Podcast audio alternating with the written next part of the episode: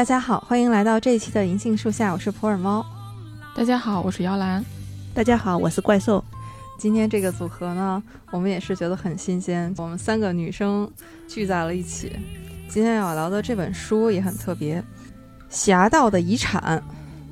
这是一本什么书呢？就是我们敬爱的石晨老师出的新书，他的民国三部曲的第二部。这个我们之前没有商量啊，就发现很神奇的事情。我们三个分别买了书，看完都觉得不错，对，就决定要聊一聊。看这个书名，问题就来了：侠盗是谁？遗产是什么？第一个问题比较好回答啊。侠盗嘛，在这个书里面，上来第一章就已经给大家介绍了，叫罗平。在故事的一开始，进入到一个精神病院的人物，但是至于遗产是什么，我觉得可能每个人的感觉都会不太一样。又是侠盗，又是精神病院的，嗯，可能大家听到这里已经晕了。这是一个什么故事呢？嗯，我们请怪兽来先给我们介绍一下这个故事梗概。这个书其实有两个叙事线，一个呢就是侠盗。还有一个呢，他是书里面刚开始的一个大侦探，还是一个很硬汉的侦探，专门负责侦破盗窃案的。他在警察的委托下去调查一个古董商叫江胜独的谋杀案。那个谋杀案的配套还有一个文物的丢失案，就是这本书的主角叫紫作弄鸟尊。对，这个名字哈叫紫作弄鸟尊。还有一条故事线呢，就是我们的主角侠盗，叫罗平，他在一个精神病院寻找只做弄鸟尊的故事。你肯定心里想，这只做弄鸟尊在精神病院，那不就是那个侦探就应该找到了呀？为什么就没找到呢？那我就不剧透了。而且这两条故事线呢，比较有意思的是，在第一个故事线里，就是精神病院的这个故事线是第一人称。就一直是侠盗罗平自己的视角，一直是我怎么怎么样。同时，他还带了一个可以算是助手，叫阿气，就是我做了什么，阿气做了什么。我和阿气一起进入这个精神病院去调查这件文物的下落，嗯，是这么一个状态。但是呢，到了另一条故事线，那个侦探的故事线呢，又变成了第三人称。就一开始我觉得还挺奇怪的，就是为什么？这个第一人称，它只在这边出现，看起来这两边有联系，并且阿气这个人物呢也出现在了第二条故事线里面，但是到最后结局的时候，一切都会给出答案。哎呀，这个不能透底，真是憋死我们了。我把刚才这两条线试图串一下啊，就是在上世纪三十年代，在上海滩那个时候。有一位著名的侠盗罗平，顾名思义嘛，肯定是行侠仗义啊，劫富济贫的这样一位。那他就得知有一座疗养院叫慈恩疗养院，这座疗养院呢已经被洋人买下来了。但是这座疗养院呢只是表面的一个幌子，洋人是要用它干这种走私中国文物的哈，这样的一些勾当。其中就有这座紫座弄鸟尊。这个紫座弄鸟尊呢，是春秋晚期的一种酒器。有兴趣的朋友可以去看一下它的图片，它是非常的精美。它和我想象的这种春秋时期的这种酒器不太一样。一般我们想那个时代主要都是青铜器嘛，啊，一般看到的都是青绿色，但它是一个浑身黑色的。这个鸟的眼睛两边还是镶金的，非常精美。这样的一座国宝，坊间传闻这件国宝就被洋人藏在慈恩疗养院里面。罗平就带着自己的助手阿气就潜入了这家疗养院。他怎么去的呢？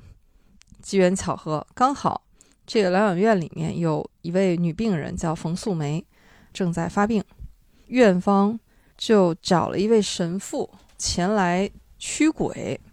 罗平就化身为神父，打入了疗养院，这个故事就此展开。那么，同时，上海滩的一位大古董商，这个江慎独，他在家里面被害了。这座紫座弄鸟尊原来就在他手里，同时不翼而飞。这两件事情就由这座国宝产生了这样的联系。巨商被害，那肯定是要破案的嘛。巡捕房的探长叫邵大龙，他就邀请了一位大侦探，就是刚才怪兽介绍的一位硬汉派的侦探啊，叫白晨勇，一起来调查这个案子。他们调查的过程当中就发现，哎，所有的线索又汇集到了这个罗平身上，这个两条线就开始交汇。那在这个过程当中，还出现了一位亦正亦邪的女侠，嗯啊，叫黄英。嗯其实黄英也不是她的真名啊，到最后我们会揭秘，她也是当时上海滩的一位女侦探。这个小说里面其实出现的侦探，或者说有着侦探的这种角色的人物非常多啊。就一开始我觉得罗平是侦探，因为他等于是秘密的潜入到这个疗养院里面去调查事情，而且去寻找这个紫座弄鸟尊嘛。后来我发现，哦，白晨勇是侦探，到后面又发现黄英也是侦探。那么到底哪个是真正的侦探，或者说他们其实是在合力起一些作用？当然，也有一些人，你看到最后发现他并不是真正的侦探，而且是从各种意义上的不是真正的侦探。大家在看的时候也可以去感受一下，就是到底谁是那个调查真相的人。他跟他的第一部《民国侦探》嗯这一点也挺像，民国侦探》也是出场了很多大侦探，嗯有一个不是侦探，到最后，这点虽然说相像，但是它的整体的还是不同，就是叙事方法。对，这里面出现了几位侦探的形象啊。我想问一下两位老师，在看这本书的时候，大家都觉得这本书好吗？嗯，那你们觉得这本书你当时读的时候好在哪儿？就是读到哪儿的时候让你觉得眼前一亮，哎，觉得这书有点意思。是读到第六章还是第七章来的？就蛮靠后的。其实说实话，这本书的前三分之二的部分我读的都比较慢，因为我感受到一些比较拧巴的地方。就嗯我不知道你们两位有没有这个感觉啊？而且两个故事线里面分别有一些让我觉得，就你也说不上来哪儿不对，总之就是不大对的那种感觉。我就慢慢的看着，当我看到这个慈恩疗养院的第六章的时候，突然来了一个解释，可以解释我之前所有感觉不对劲儿的地方。就我前面都读得很慢嘛，然后从这个地方开始，就一口气儿读完了，而且是完全停不下来的那种。然后我发现之前所有的让我感觉有点问题的东西，全都可以解释得通，而且它不是一个反转，就是在书快结束的时候，又经历了两度的反转。嗯怎么说呢？所以我就很怕有些读者跟我一样，一开始看呢就觉得节奏也不是很快，很多东西也看得不是很明白，然后就在中途放弃了这本书。我就想说，嗯，没事儿，你慢慢看，你可以看得慢一点儿，反正到某一个节点的时候，可能你的节奏也会和我一样快起来的。嗯，怪兽呢？我跟姚老师差不多，就是感到惊喜的点跟姚老师的嗯其实进度是差不多，可能我稍微再靠后一点儿。我是刚开始看，因为它这个设定是民国时期嘛，就嗯本身它这个设定我就是很喜欢。我也是读的时候就感觉很多别扭，比如说那个只做弄弄鸟尊，他这个第一人称叙述罗平去找，但是呢后面那个呢他又是说罗平把他偷了。嗯这种变就，这种很多矛盾的地方，我就很好奇，作者到底怎么样自圆其说？反而我读得很快，我就 为了赶紧的 找到真相，我又读得很快。哦，那其实感受是一样的，但是带来的结果不一样。对哦，我看的是有点害怕作者玩脱了，因为其实很多 推理作家就是到最后就是玩脱了，但是作者他没有玩脱。所以说，然后我的惊喜点就来了，我觉得哇，太完美，他把前面所有的矛盾、所有的别扭全部，圆上了。嗯所谓别扭，就是之前你在心里面一直在有疑问的地方，总觉得哪里好像不太对。对，对，首先啊，就当然我对石晨老师是有信心的，嗯因为之前也看过他很多作品啊，肯定不会是说最后给你来一个为了反转而反转。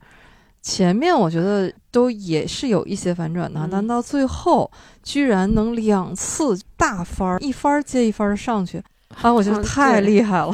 三百六十度的空翻，对 结尾很当然，这个我们先不剧透啊，因为其实他后来是用到了一些心理上的那个嗯描写啊。嗯当他写到其中一位主角啊，他是因为心理和精神上出现了一些状况，当时已经有精神病院的大夫，嗯然后说其实你是个病人，而且呢，你现在也并不是在你所处的这个时代啊，嗯，其实你是在之后多少年，以及跟他说了一下 当时的那个 景象你。们看到这儿的时候是什么感觉？我当时就真的是觉得不会吧，用这么一个桥段，我当时真的是信了的，你知道吗？我也信了，而且我那种心情很复杂，就是一方面我觉得，呃，这有点不太行吧，另一方面我心情其实蛮激动的，嗯我很感动。虽然这个结果它作为一个推理小说我不太能接受，但是当他描述说，呃，现在已经不是六十年前的中国了，就这一段我我心潮还是很起伏的。是，后来我看后记的时候，我才发现这个原来是有出处的。嗯我们在书里面看到的那个对后面几十年后中国的描写，其实嗯就是当年同时期有一部科幻小说叫《十年后的中国哦》，里面的畅想。这个后记我看到这儿的时候，我也是有说哦，没想到其实这个也是基于一部分真实的东西来的。是的，嗯嗯，所以还是要去看书啊。对，我觉得我们其嗯实，在前面这都是引子啊。作者这种设计又精巧又合情合理，嗯这个一定要去看书。我是其实，在前面看的时候，他就经常能给我这种一个推理迷那种小彩蛋一样的东西，他就会一直引着我往下看。我一上来，首先是看到罗平啊，嗯他其实是有双重致敬的含义在里面。首先，他是像我们民国时期的侦探小说家创造的侠盗鲁平来致敬。而且孙了红这个人物是出现在了小说里的。对，是的。嗯但是孙了红先生写的这个侠盗鲁平呢，又是在向法国的亚森罗平致敬。所以，当我看罗平这个名字的时候，就是会心一笑。哦，往下看呢，他化身成神父，嗯推理史上有一个非常有名的神父侦探，就是布朗神父探案。这个是比较早期，大概是在就福尔摩斯后、阿加莎之前，哦，就是那个时期呢是短篇黄金时代，它的都是那种短篇的。这个布朗神父嗯就是一个其貌不扬，在短篇黄金时代啊就已经是有两大流派分支，有一派就是福尔摩斯这种是讲究的是实证，就是那个时代的呃 CSI 哈，嗯证据啊、科学论证。还有一派呢，就是布朗神父这一脉的，靠头脑当中的推理。嗯这个其实后面也是影响了很多人，包括像大侦探波罗，有很多时候也是这一脉的，就是我脑子里的这个灰色细胞，嗯就是安乐椅神探啊这种前身。所以我当看到这个神父这个形象的时候，就是会心一笑。书的后面还出现了，就是他引用了一篇《消失的雷》，他们在中间也出现过这个小细节。对，有一个雷元素被盗了。对，这个《消失的雷》其实也是一部有名的推理小说，大家也可以有兴趣可以去看。这种小彩蛋啊，每次我看到的时候就会眼前一亮，特别有意思。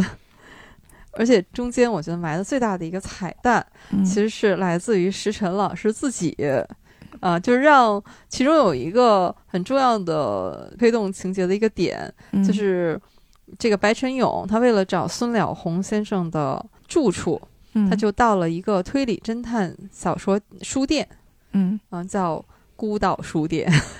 哦，当时看到这儿的时候，因为白晨勇有一个助手嘛，刘小姐，嗯问他说：“你知道这个书店叫什么名字吗？”然后我看到这儿的时候，我心里就大喊了一声“迷云馆”，然后结果往下看，然后是孤岛书店。我说：“哦，对，也对，也对。这个其实我们要 Q 到上一本啊，就是石生老师这个民国三部曲嘛，这是第二部，第一部《侦探往事》里面就出现了孤岛书店。那个时候，孤岛书店是刚开张，时隔两年，孤岛书店呢去年已经关张了，但是它的二点零版迷云馆已经开张了。所以当时我还问过石生老师，哎，你这个。写第二部的时候，会不会把书店的名字换成迷云馆呀？他说不会。后来我觉得啊，这样也好，至少在书里面啊，这个孤岛书店永远都在。嗯，那第三部会不会还有孤岛书店呢？哎，这是一个好问题。对，呼吁石生老师把孤岛书店继续留着。书里面，它固然是作为一个推动情节的一环，在孤岛书店里面，白先勇就找到了。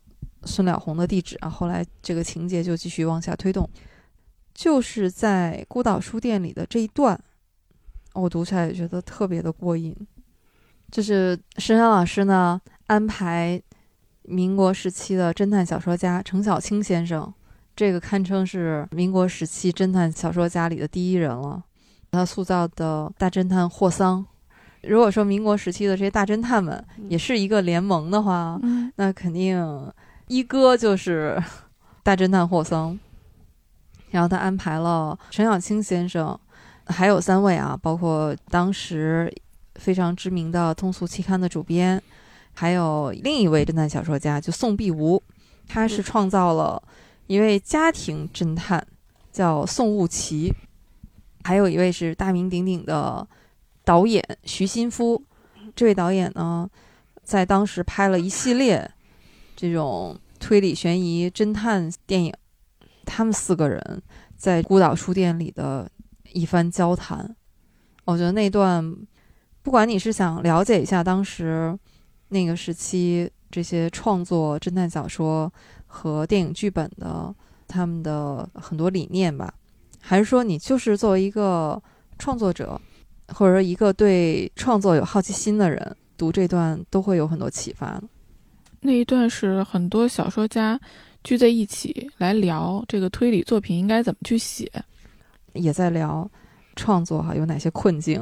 嗯，我读那一段，我我感觉就是因为是真实存在的人嘛，我会感觉就是侠盗的遗产里面发生的故事，在民国时期的上海，就是有一种真实发生的的感觉，而且本身那个时期发生什么事情也不足以为奇嘛。当时的上海各方势力就是那种波谲云诡的那样一个大时代里，这恰恰是因为写得好，所以我们会觉得有一种身临其境的感觉。我读到这本的时候，觉得石山老师作为一个专业的作家，是已经到了一个成熟期了。整个不管是故事的架构啊，人物的特点，还是说整个。文字的流畅，嗯，所以这个也是我看这本书印象比较深的。突然有个问题，就是你们在看这本书的时候，因为《侠盗的遗产》这个书名，它其实也像一个问题，就是遗产到底是什么？你们有没有就看到什么时候会有这么一个答案，或者是看到哪个时候又推翻了这个答案，或者说又有了一个新的答案，会有这种感觉吗？会有。我刚开始看的时候，第一反应遗产嘛，你总觉得是一个实体的东西。嗯，我当时想到的就是这座对鸟尊。嗯嗯，看到最后发现不是。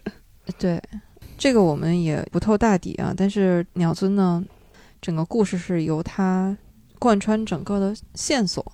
嗯，但是它的结尾可能并不是我们平时看这种是一个爽文的。结局哈，嗯，但是我在看到中间反转的时候，嗯，其实我忽然领悟到，这个遗产可能是一种精神，一种力量。嗯，我还在想，就是他的遗产有可能能从故事里面流到故事外面，就是这种精神力量，你可能看完这部小说，你就收到这份遗产了。啊，嗯。所以这个是留给读者的遗产，反正我我会有这种感觉，就是我好像也收到了这份遗产，有的，就是确确实实。怪兽觉得呢？你收到了一份什么样的遗产？就很难用语言描述。就是看完这本书，就是有一种心情就特别激动，就觉得、嗯跟你一样。就是继承了一笔巨额遗产，然后也觉得应该赶紧和人分享一下。对对对，赶紧给所有人看看我的遗产，多么丰厚。哎，也不用别人你看了，你也能获得这份遗产。打开这本书就能混。回头石原老师说：“我没想过这茬事儿，完了，石原老师这遗产税得多高啊？这个 有一种钱生钱的感觉。整个这本小说，尤其是读到最后，它其实是一个开放式的结尾。”嗯嗯，每个人可能感受都不一样。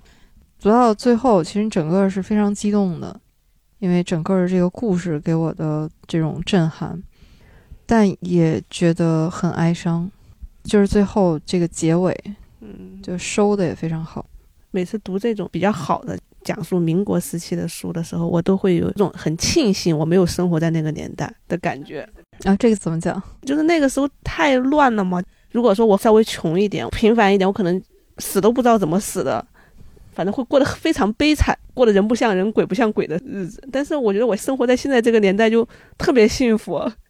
给了我们很多普通人，嗯嗯，也能有一个安稳的生活。对，就像那书里面描写那个六十年以后的中国，当时就有种啊，我就处在这样的地方，远离了一切苦难。战争嗯，和那个时候我们备受的歧视和压迫。对。只做弄鸟尊，嗯啥时候能有爱国人士给弄回来一下？因为这座鸟尊呢，现在是在美国。哎呀，其实看他在美国的时候特别生气，这么好的东西，我觉得你是后来查资料，在看到就是他的样子以后会更生气。对，就是看到那样子特别生气。怪兽，你从一位艺术家的角度啊，你看到当时这个鸟尊的他的资料的时候是一种什么感受？因为刚才我只是简单的说了说，大概它反正很精美，但是我觉得我已经词穷了，我描述不出来。因为我当时看的是，我现在用那个网站也找不到了，就是找的网站的一个高清大图，通体黑色的一个鸟，呃，上面雕的各种各样的纹路，而且那纹路特别细。我当时想，我要画的话，我得画多长时间的那些纹路那么勾出来，它还是青铜器，大受震撼。而且正常的青铜器不都是土里面挖出来的，锈的铜绿，还有各种土，就在我们在那个博物馆看到都那土，它感觉像不是土里挖出来的，就像常年摆在别人的案头把玩的，油光锃亮的。那它应该是之前被人收藏起来，保护的很好对，后来我查资料嘛，因为他做过乾隆的酒器，哦。他们可能是清宫里面就拿那个黑色的，反正是一种涂料吧，就给保护了，给涂了，就可能估计经常养护，就跟人盘核桃似的，弄油。哦，被乾隆盘过的我怀疑 是，一只鸟尊啊！嗯，他可能也是从土里面挖出来，但是被乾隆看上了。哎呀，我觉得好幸运呀！乾隆没有按他的这个 给他画成大花袄，它是黑色的，没有变成红色、绿色他的，可能没出下笔吧。那就会变成鹦鹉。我觉得他可能因为他本身的气质，因为他那些花纹也是很华丽的，嗯，花纹已经在他身上，就是每一处都是雕的有各种各样的纹，嗯，他已经没有地方下笔了。哎，逃过一劫。但我觉得用那个喝酒有点惊悚，因为我看了一下它的使用的方法嘛，把脑袋摘下来，那里面是一个容器，里面好像还有雕的有各种纹。哎呀，我就觉得古代人真是怎么手这么巧呢？这部小说应该拍成影视剧。嗯，那在两位老师，你们现在哈、就马上跳出来的画面会是哪一幅？我印象最深的这个画面是罗平，也就是书里的我，在精神病院里遇到了一位作家。嗯其实这个故事我可以讲的完整一点，因为它嗯不涉及到任何的剧透。这位作家呢，他给罗平讲述了一个兄弟之间因为嫉妒发生的故事，也是他为什么会到了这个精神病院里。这个兄弟俩呢，原本感情是很好的，因为年龄相差了十岁，哥哥也很照顾弟弟，两个人又都爱好文学。先开始是哥哥在杂志上投稿了一些小说，这个时候呢，弟弟是很为哥哥高兴。后来呢，弟弟也尝试着去写小说，这个明显是受了哥哥的影响嘛。他也找到了哥哥熟悉的这个编辑去投稿。结果呢，当弟弟的小说发表了以后，这个哥哥明显是很不高兴，还说弟弟是走了后门儿。于是这个弟弟呢，又换了别的杂志去投稿，结果还是比哥哥的作品更受欢迎。最后甚至都有电影导演来找上门，请弟弟把他的这个作品改编成电影。这个时候，哥哥对弟弟的嫉妒就达到了顶峰，就他甚至开始给自己的亲弟弟下药，混乱他的神智，导致弟弟无法创作。最后，哥哥的名字代替了弟弟的名字，成为这个编剧。兄弟俩之间爆发了这种严重的肢体冲突，这后面就是个悲剧了。哥哥被弟弟失手给打死了，于是现在弟弟在精神病院给罗平讲述了这个故事。我当时读到这个故事的那种印象呢，一个是就是虽然它作为一个小的插曲，在这个主线故事里面，但是写的非常的精彩，而且就是那种嫉妒的情绪就描述的非常的真实，一下子就能 get 到这个哥哥为什么。对自己的亲弟弟会有这么多的怨恨，包括这种情绪，可能我们每个人都会有。这个故事过去了以后，就我还在想说，诶，它跟主线的情节到底什么关系呢？我在看小说的时候确实没有理解到，但后来我看完小说，又看了后面关于小说的解读，才知道这里其实是有一个隐喻的。但是这个隐喻呢，有可能会透大底，所以我在这里讲一下。大家读这个故事的时候，也可以更仔细一些，在这个小故事里去发现一些线索。这个，尤其是你读完了以后，再回过头来想，对，就发现石晨老师真的是处处有伏笔，对，哪一点都不浪费。嗯嗯，其实我印象最深的那个，我们前面也提过了，就是六十年后的中国的那一段啊，这一段确确实实，因为如果说拍成影视剧的话。在那么一个房间里，他要表现出这是六十年后的中国，但事实上又不是六十年后的中国，就是 这个太考验布景的能力了，就很期待一下这种还原，就是你还要留破绽，嗯，但是呢，就让人猛的一看就要知道啊，就是现在这个状态就是这样的，但是你要还得让观众明确的知道这不是，哎，那段我现在想起来都觉得太考验了，对。写作的时候考验的是一个作者驾驭的能力。嗯，如果要是把它拍成影视的话，那也非常考验编剧和导演的功力。嗯嗯，又要大胆又要克制，就是怎么能让人一眼看过去你就信了？对，可以有一些地方落后一些，但有一些地方非常过。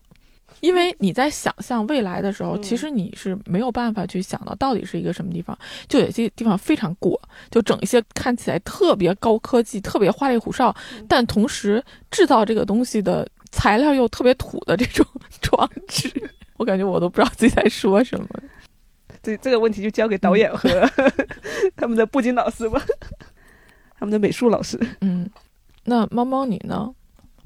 刚才已经说过一段了，就是在孤岛书店里那一段。嗯嗯，还有一段啊，就完全和主线情节没有什么关系。它就相当于是一段，如果是电影的话，嗯，它就纯是那种背景画面一样的东西。嗯，但是我看起来特别有滋有味儿。嗯，就是有一天晚上，因为白晨勇被人追杀嘛。嗯，黄英和白真勇呢，就到了邵大龙家里面啊。第二天早晨，就从邵大龙起床、穿衣服、刷牙，拎着热水瓶去老虎灶买熟水，要多少个铜板？打完熟水以后呢，再到隔壁说大饼店买早饭，有大饼、油条、豆腐浆、粢饭、米饭饼。还有面条、馄饨，大家挤在里边吃。他买了三副大饼、三根油条、一热水瓶、热气腾腾的豆腐浆，里面还有他和街坊们的一番对话。把这个早点拎回家，大家吃早点，就是那种一下子，你就好像穿越回到当时那个场景里面，三十年代的上海，一位巡捕房的探长在吃早饭，对，生活在这种弄堂里，他的日常生活是一个什么样子？这种小细节里面，这个买熟水，嗯我看到这儿是也觉得被科普了一下，就是自己家里是没有条件烧开水的。对，其实我看到这一段也是又庆幸了一下，我现在可以洗随时随地洗热水澡，因为我觉得那种还要去买水还没有淋浴的这种洗澡方式，而且还是在上海，就是为什么我觉得石生老师他作为一个作家哈，他已经是一位成熟的作家了。对，如果是只是写一个故事的话，嗯，你像这些都是闲笔，感觉哈其实是可有可无的。但是呢，当你有了这些丰富的细节以后，你的这个故事它就会格外的真实和立体。嗯，这个不是说刻意的，好像哎我去写或者怎么样，它这个时候已经是变成了一个一体的东西。自然而然就出来的东西。对，所以这个是我在读《侠盗的遗产》的时候，觉得它已经不仅仅是一本推理侦探小说，其实也是可以当一部年代小说，嗯，三十年代的上海这种风情来读。当时我们三个都有一个看完以后。不约而同的就说：“哎，这个太应该改编成影视剧了。对呀，那在你们心目当中，这些人物选哪些演员来演？比如这个罗平，我觉得罗平得找个帅的。但罗平的年龄其实是接近中年的，嗯，气质亦正亦邪，这找谁呀、我心里有一个，我先提名一个，嗯就是白宇，白宇有点年轻了，对，但也还行。沉默的真相后来也有一段，就是人到中年以后，相对苍老一点的那个感觉的。我没看过《沉默》。他演过民国时期的侦探，我可能有点先入为主了。我这脑子里面有一个阿气的演员，嗯就我说出来，你们看他跟这个白宇能嗯搭上吗？就因为我刚看完《漫长的季节》，嗯，还挺沉浸的。我对傅卫军那个演员印象特别深啊，这个演员叫蒋奇明。哎，我觉得可以。我为什么觉得就他可以呢？就是首先这个演员他的脸型特别有棱角，适合阿气这种比较狠的这种人物。同时在《漫长的季节》这部剧里面呢，傅卫军本身也是一个比较狠的人，他身上既有他这个年龄的简单，又有他常年混社会的复杂。这个角色的这种特质本身跟阿气就有一些贴近，所以我脑子里的这个形象就合上了。你们觉得他跟白宇能搭吗？是不是？白宇就显得年轻了，白宇太年轻了呀！但是你也得有点老，有点帅。但如果再往上，王凯，王凯太正了，嗯，他属于那种一看就是正正派人士，没有那种邪气。我我感觉我属于那个鄙人的，我根本提不出任何的，就 这这个不行。现在我们这个选角导演会啊，这就已经，开不下去 哎呀，那咱还是先选女角吧，啊！选黄英是吗？那个女性角色吧。对，黄英，我觉得还是可以先，嗯，我先提名大嫂这个高叶。这个真可以，啊，可以。你看这个就一致通过了吗？当之无恙。好，谁给大嫂带个话啊？嗯，我觉得她气质就特别合适。对，因为黄英是一个很有女性魅力，同时又很飒的英姿飒爽，对，那女性角色刘小姐需要一个娇小一点儿的、嗲一点儿的女生。嗯，我其实对演员不是很熟，我但我可以帮你们总结人物的特点，然后你来负责提名，你来负责毕。我觉得可以。但是他要有一种爽快，就语速很快。他刚开始每次出场呢，都是在数落这个白晨勇。对你说到语速快，我想到，我想不起来叫什么名字了。他演过什么？演过《欢乐颂》里面那个富二代，要是我最近看的一些呃还比较有印象的演员里面，不行就高启兰吧。他的长相有点太硬了。太高了，我觉得。那我觉得高启兰可以演那个王小姐。王曼璐对，可以，啊，可以。在慈恩疗养院里面配合罗平，也是智勇双全的一位女子。可以，可以，哎，刘小姐毛晓彤如何呀？我觉得可以，嗯，也行，因为刘小姐属于个人特质，她没有那么突出。，对，这样的演员其实不难选，就是因为她也没有那么突出的个性。嗯，所以现在脑子里面这个数据库哈，嗯，不 够，这个就交给工作室去选吧。我就想知道哪个平台先赶紧把这本书的影视化提上日程啊！这么好的本子，你还瞎拍啥呀？还都不用找人写。哎，我这个我还在想，那个男主到底是要谁来演呢？就我觉得你们不能把男主就一定要太帅，因为罗平真的就是一个中年人了。你想，他已经是跟阿气是一种，就有点像又是师徒又是父子的这种关系了。那这样吧，嗯，把白宇调去演白晨勇，哦，也可以可以，可以。我再提名一个嗯，祖峰老师来演男主，就是罗平，怎么样？我觉得可以，可以。但他会不会太文雅了？不过你想他要扮演一个神父嘛，啊，还是要儒雅一点呢？嗯哎，祖峰可以，祖峰可以，是吧可以？好好可以好好好，列入人才库啊！可以可以 对，回去等消息吧。而且我觉得作为一名专业的演员，祖峰老师应该能够拿捏。祖峰老师演技肯定没问题。对，整容师的演技肯定也是没问，啊，要这么说的话，嗯于，和伟老师也是可以考虑一下。可以。那刘奕君是不是也可以？哦，这些书圈的这些 都可以啊。刘奕君老师，他的那个气质有一点不够江湖，嗯，确实。就他气质有点高贵，就还是得演那种 贵族，上流社会。让他啊，你想给刘奕君老师安排个角色是？对我现在又觉得我要给他安排一下 啊，可以在书店里面聊天的四个人里面，可以请刘玉军老师客串一下其中的那位大导演，啊，嗯可以，可以，或者是那位大主编。嗯，可以，我们连客串都这么豪华吗？对，啊，就就得这么豪华，这么豪华对，。时尚老师这本书就对得起这个阵容。刘小姐，要不就，王子文，《欢乐颂》里，但是王子文，我觉得在这部剧，如果是这本书里面的话，好，也先列上。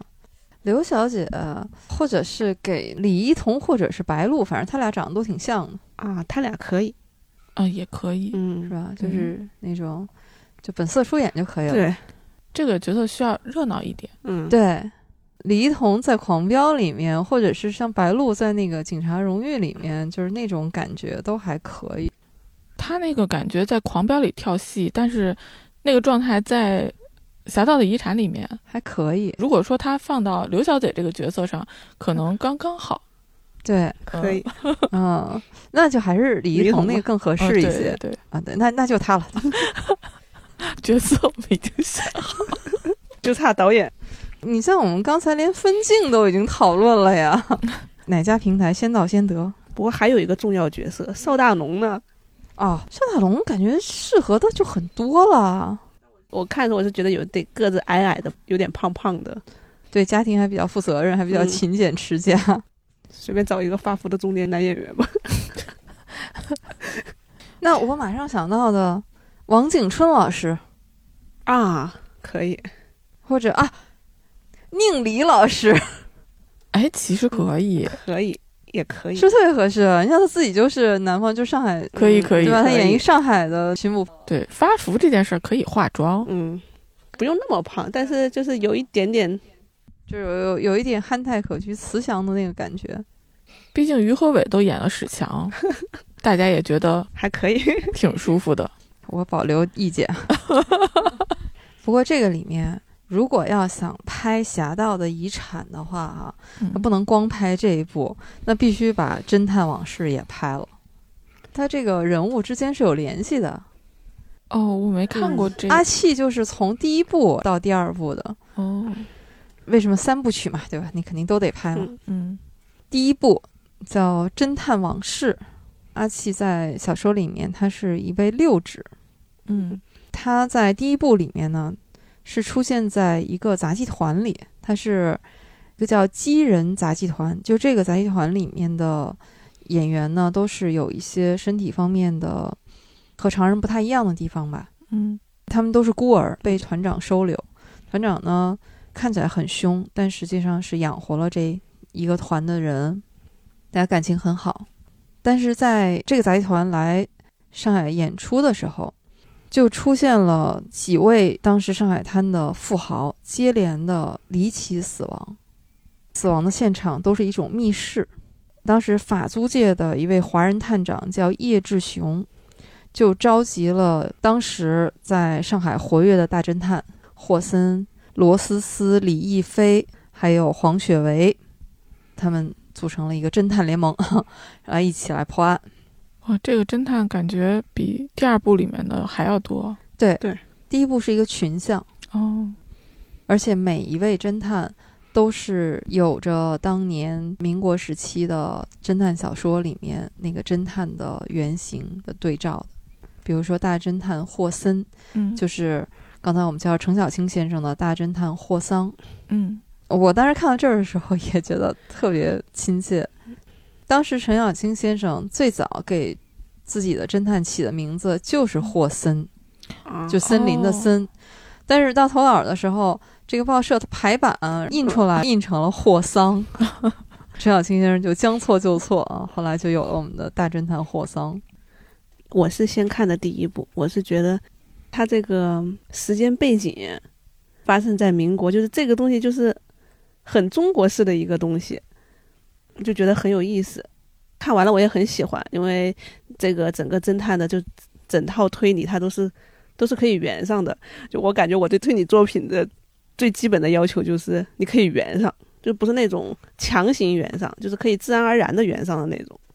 然后再看《侠盗的遗产》。就惊喜更胜一筹。这里对当年这些民国大侦探们啊，就简要的来介绍一下，大家能有一些印象。呃，刚才我们已经说过了，霍桑这个是民国大侦探里面的一哥，他用一句话来形容，就是东方的福尔摩斯。哦他有一个助手，也是他好朋友，是一位记者，叫包朗，经常就是他们两个在一起去破案。包朗就是那个记录者，他们整个的模式是非常像福尔摩斯的，但是霍桑呢，他又是一个有强烈的爱国主义情节的侦探，所以他的这种吃穿用度啊，这个日常生活用品啊，都特别明确，说他只用中国制造，用国货。嗯这是霍桑，第二位当然就是鲁平了，就是我们第二部致敬的这位哈、就孙了红先生，他创造的鲁平。鲁平呢，在孙了红先生的笔下啊，当然他是侠盗嘛，嗯就是比较的放浪一些。比如说左手上啊，一定要戴一枚奇特的鲤鱼形的大指环，他还酷爱抽土耳其香烟，而且他行踪不定，还擅长乔装易容。他还有一个神秘的组织，这些其实都是在《侠盗遗产》里面，嗯很多是能够对上的。他对标的就是法国的亚森罗平，所以他是东方的亚森罗平。这个特有意思，就是福尔摩斯是英国的大侦探啊，嗯亚森罗平呢是法国的一个大侠盗。这俩人本来一点交集都没有啊，但是法国人然后创造出了自己的这位亚森罗平之后呢，嗯，就在自己的小说里面歪歪了一下，就写了一篇亚森罗平大战福尔摩斯，就是反正在书里面啊，自己非常满意，战胜了英国大侦探，然后搞得这柯南道尔爵士特别不满。你看，在侦探界也是有一时余量之争的。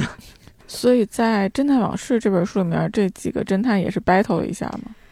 他们不是 battle，是合作，嗯，就是一起来那个破案。但也有暗中的那种对，也有较量。就是有竞争有合作。是的，是的，是的。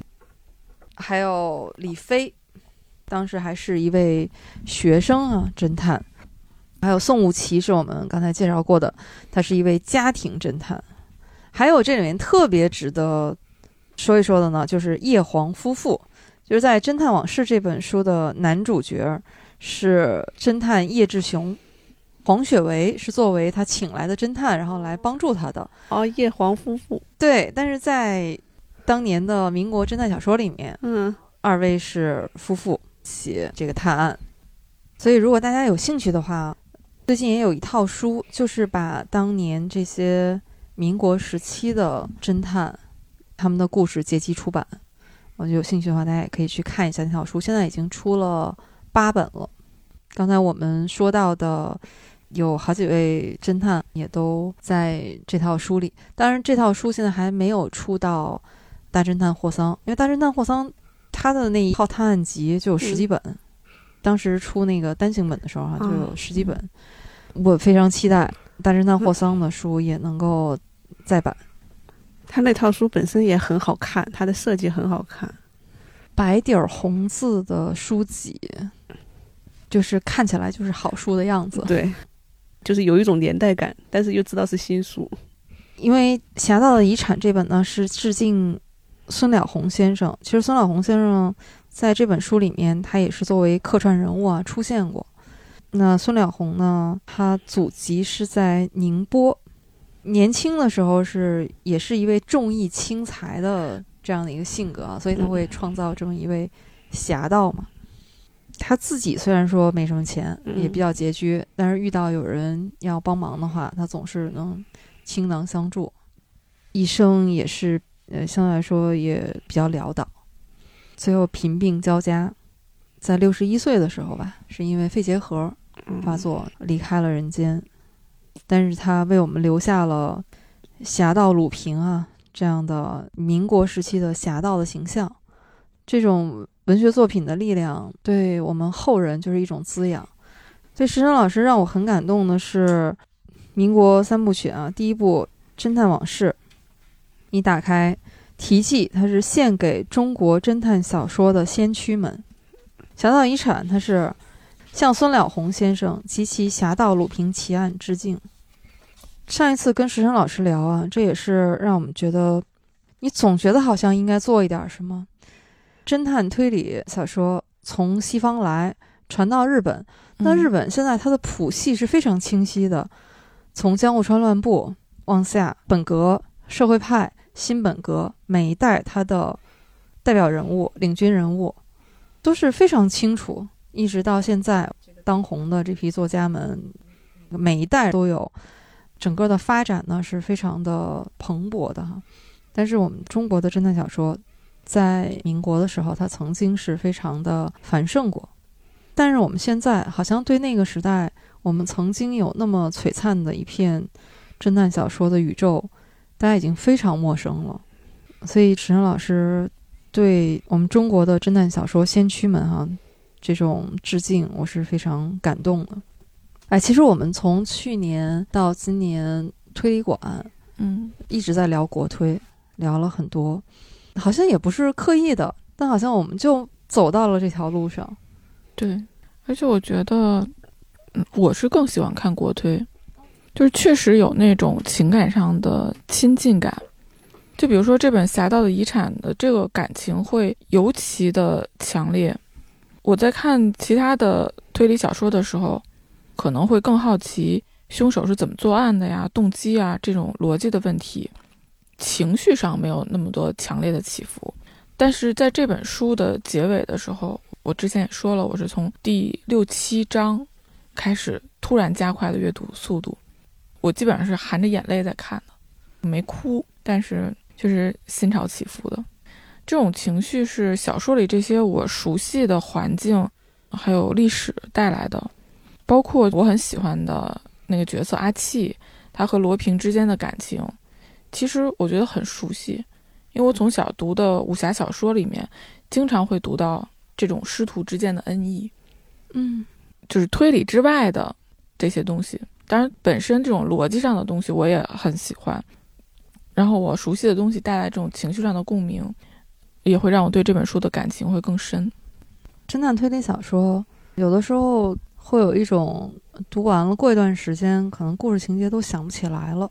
对，但是像这种好的国推作品，像姚老师说的，他留给我们的那种情绪上的感动，会一直留在我们心里。对，嗯，其实，在看石生老师这两本书之前，我对国推是很有偏见的，这是真的。我看国推是很多年前看的了，大概上高中的时候，十几二十年了。当时看的就是，也有人在创作国推，但嗯作为一名理科生，当时看到的国推就是你的逻辑是不自洽的，我就是接受不了你的逻辑有问题。嗯嗯，难怪你现在看最看重的就是逻辑。对，就是你这个东西，你会给我一个解释，但你不能把我当傻子，你 给我一个解释。我就没有再看过国产的推理小说，看日本的会比较多一点。也就是到了今年看到了，先是看的石森老师的《侦探往事》，主要是被封面吸引了，因为要不然石森老师那么多书，我看了那一本。一个艺术家的自觉。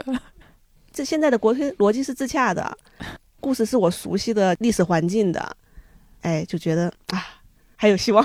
现在有好的作品可以去看了。那石生老师特别适合你的这个需求，嗯因为是这样的。我们之前一直说大的流派啊，嗯就是我们说的那些什么本格呀、什么新本格啊、社会派啊这些，但是在里面还是有一些更细的细分。嗯石生老师恰恰选择了一种难度可以说是最高的嗯，逻辑流，那这个真的是我最喜欢的。也包括他一直非常推崇艾勒里奎因，嗯就是这种逻辑流。原来我是不太理解的，嗯后来因为石晨老师的讲解，我又去了解了一下，包括也回顾了一下之前看过那些作品，然后发现啊、果然是这种作品，他们是真的是带着一种非常严谨的嗯逻辑推理的这样的思路去写的。我突然想到一个问题，我喜欢逻辑流，为啥我看金鸡夏言呢？他也没逻辑。啊，那是另外一种，我觉得老夏，我觉得他是完全是那种想象力的东西。对嗯可能我就不明白为什么他的小说能被列入到推理小说里面他。其实算推理，只不过他的推理吧有点怎么说呢我？觉得他那个不都是一些怪力乱神的东西吗？呃，其实不是，他是有点就是直接让书里面的人开上帝视角了。哦，那个侦探是开了上帝视角的，那个警察吧就是靠武力解决一切问题。哎，这个就有点说远了。总之，《嗯经济下言》给我的感觉就是它里面有大量的日本本土的那种妖怪文化的东西在里面。嗯我是说喜欢的就特别喜欢，比如像怪兽，然后嗯我记得还有一位朋友也是喜欢的会非常喜欢，但是像我这种就是进不去的就，嗯 就只能绕着走。但是今年石晨老师这两本书真的是让我感觉惊喜太多了，就是国推国推还是有希望的啊，哈。对，就是我可以不用总是去追看日本的啦。说起来，嗯，我们可以看看这个，石晨老师现在一边呢在专心的开书店，嗯就是迷云馆，也是孤岛书店的二点零版啊，在上海杨浦区纬德路四十八号。嗯 我是真的希望这个书店能一直开下去，然后越来越好，因为这是我们目前大陆地区啊唯一的一家侦探小说专门书店。同时呢，沈老师是在用自己的稿费和版税，然后来养这个书店啊。所以沈老师现在出的这个《侠盗遗产》是他最新的一本书，欢迎大家能去购买并且阅读啊，因为我们是真的觉得好。嗯，我们推这样的书是一点都不心虚的啊，因为这书都是我们自己买的，而且读完觉得好。沈老师现在正在创作的是他的《陈觉探案》系列第六部，之前已经有五部了。比如说像观众如果喜欢逻辑流的话，哈，那还前面还有补一补。对，可以补一补。他的《陈觉探案》系列其实有很多新本格的嗯那种风格在里面的，包括他第一本就是黑药馆嘛，那馆系列就是那种在一个奇奇怪怪的建筑里面发生的故事啊。我觉得石山老师的书和他的书店啊，都值得我们更多一些的关注。还有就是我们最近搞了一个小活动，我们银杏树下和另外一个电台啊，就是大小电波，就是我们两家电台，我们发起了一个小小的让一坂幸太郎占领迷云馆这样的一个小活动啊，就是我们各自按照自己的喜好，就给迷云馆发去了一批一坂幸太郎的书。石晨老师呢，已经在那个书上做了一个特殊的标记。如果你正好去到迷云馆，找到这本有特殊标记的一版幸太郎，在店里随意消费一笔，就可以把这本书免费带走。哇，这个是不是好想去？这本身就很有这种推理的 感觉呀，这也太适合推理迷了。是的，因为它就在民营馆散落在各个书架上面啊，你可以去找一下。而且，呃，现在据不完全统计啊，应该至少已经有我知道的两三位听友嗯，嗯找到了，找到了，嗯对，而且把这个书带走了。第一本带走的是《金色梦乡》，特别喜欢的一般幸太郎的作品。这个我觉得，尤其是上海地区的朋友啊，哎，我觉得这太有意思了，就这种喜悦绝对大于说你抽奖对，点红包，这是靠自己的努力得来的。是的，我们还是希望用这种方式，爱推理的人能链接起来。嗯，我都想去了。可以去一趟。去一趟。嗯我们不管怎么说，民营馆必须是上海必打卡之地啊！我觉得至少听我们节目的朋友，对呀、上海去上海应该至少去打个卡吧。嗯，欢迎大家能把在民营馆打卡的照片啊，跟我们来做一个分享。因为我们远在北京，我们可能还只是心心念啊，但是一定会去的。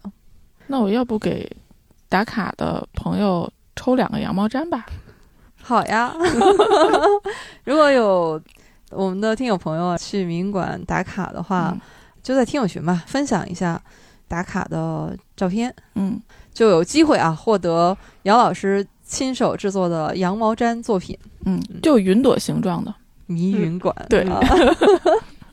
其实我们真的不是说为了打什么广告，真的是嗯。想托付大家能替我们去看一看迷云馆，我们都非常喜欢的这样一家专门的侦探推理小说书店。嗯，我想催更《民国三部曲》第三部，而且我希望后面还再来一个三部曲续，然后再来个续个四五六七八部，我一点都不介意。哎，我就觉得。他这一个民国侦探联盟就可以像复联一样，不拍个十季，对不起。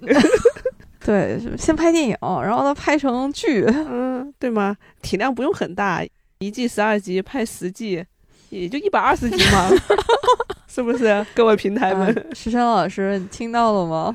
陈觉探案那个写完了吗？赶紧把三部曲之三啊提上日程。我真的太喜欢民国这个系列了。看这个书还有一个惊喜点，就是说我发现原来侦探小说民国时期就有了，中国就有了。就之前真的是没有想到，我一直以为这么不正的国推是不是因为进来的比较晚啊或者什么的？可是没想到，其实已经很早就有前辈在创作了。